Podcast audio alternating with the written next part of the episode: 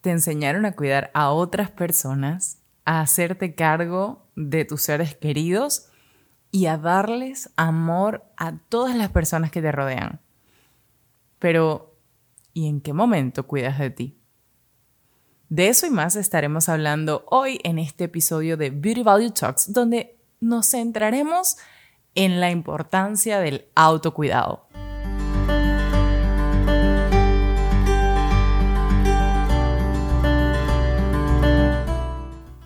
Eso que nadie nos enseñó, pero que una enfermera llamada Dorotea Orem introdujo en 1969 como un término al que hoy considero que debemos hacerle una ovación.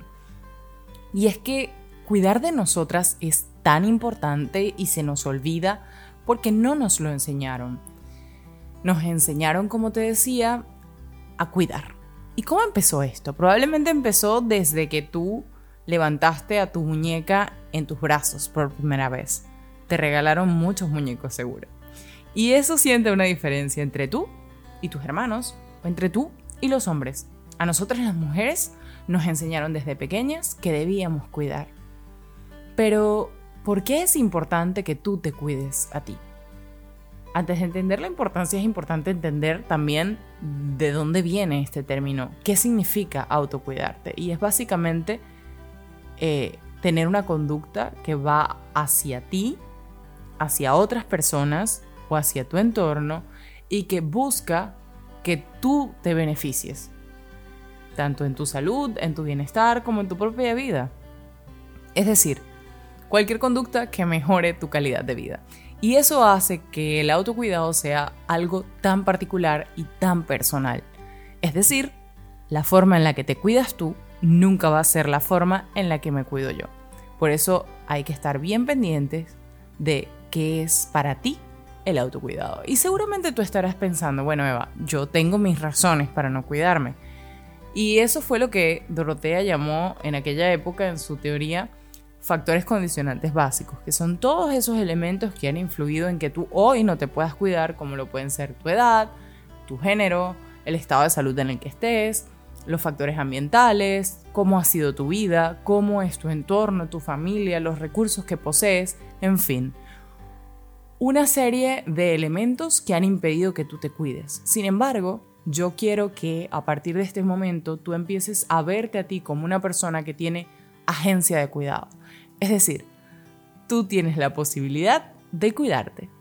¿Y cómo hacerlo? Hay múltiples formas, pero algunas más divertidas o que pudiesen eh, llamarte la atención y hacerte sentir más cercana a ese cuidado son a través de tu alimentación, a través del ejercicio, a través de las relaciones que tienes, a través de tu cuidado personal y a través de las formas en las que te dedicas a ti.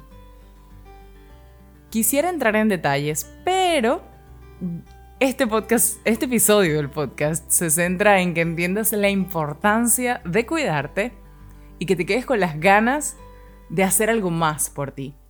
Porque para eso hemos he creado un reto de 10 semanas para cuidar de mí. Y en esas 10 semanas quiero que pongas en práctica cada uno de estos elementos y que empieces desde ya.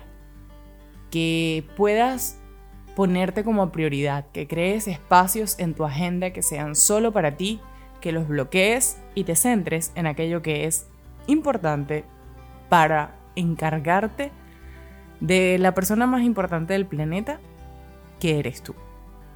Si no sabes de qué va el reto, corre a mi cuenta de Instagram desde ya, arroba eva rayita abajo, comienza con Herbert, comienza con H que termina con T, y allí podrás encontrar toda la información referente a este reto que te va a acercar a cuidarte un poco más. Pero el proceso de cuidarte ya empezó, porque escuchar este episodio requirió de tu tiempo y de tu dedicación. Así que te felicito por ello y muchas gracias por haber escuchado este episodio hecho con todo el cariño del mundo. Si te gustó, guárdalo en tus me gusta compártelo con tus amigas y nos vemos en el reto y nos escuchamos en un próximo episodio de Beauty Value Talks disponible en Spotify y en Apple Podcasts. Chao, chao.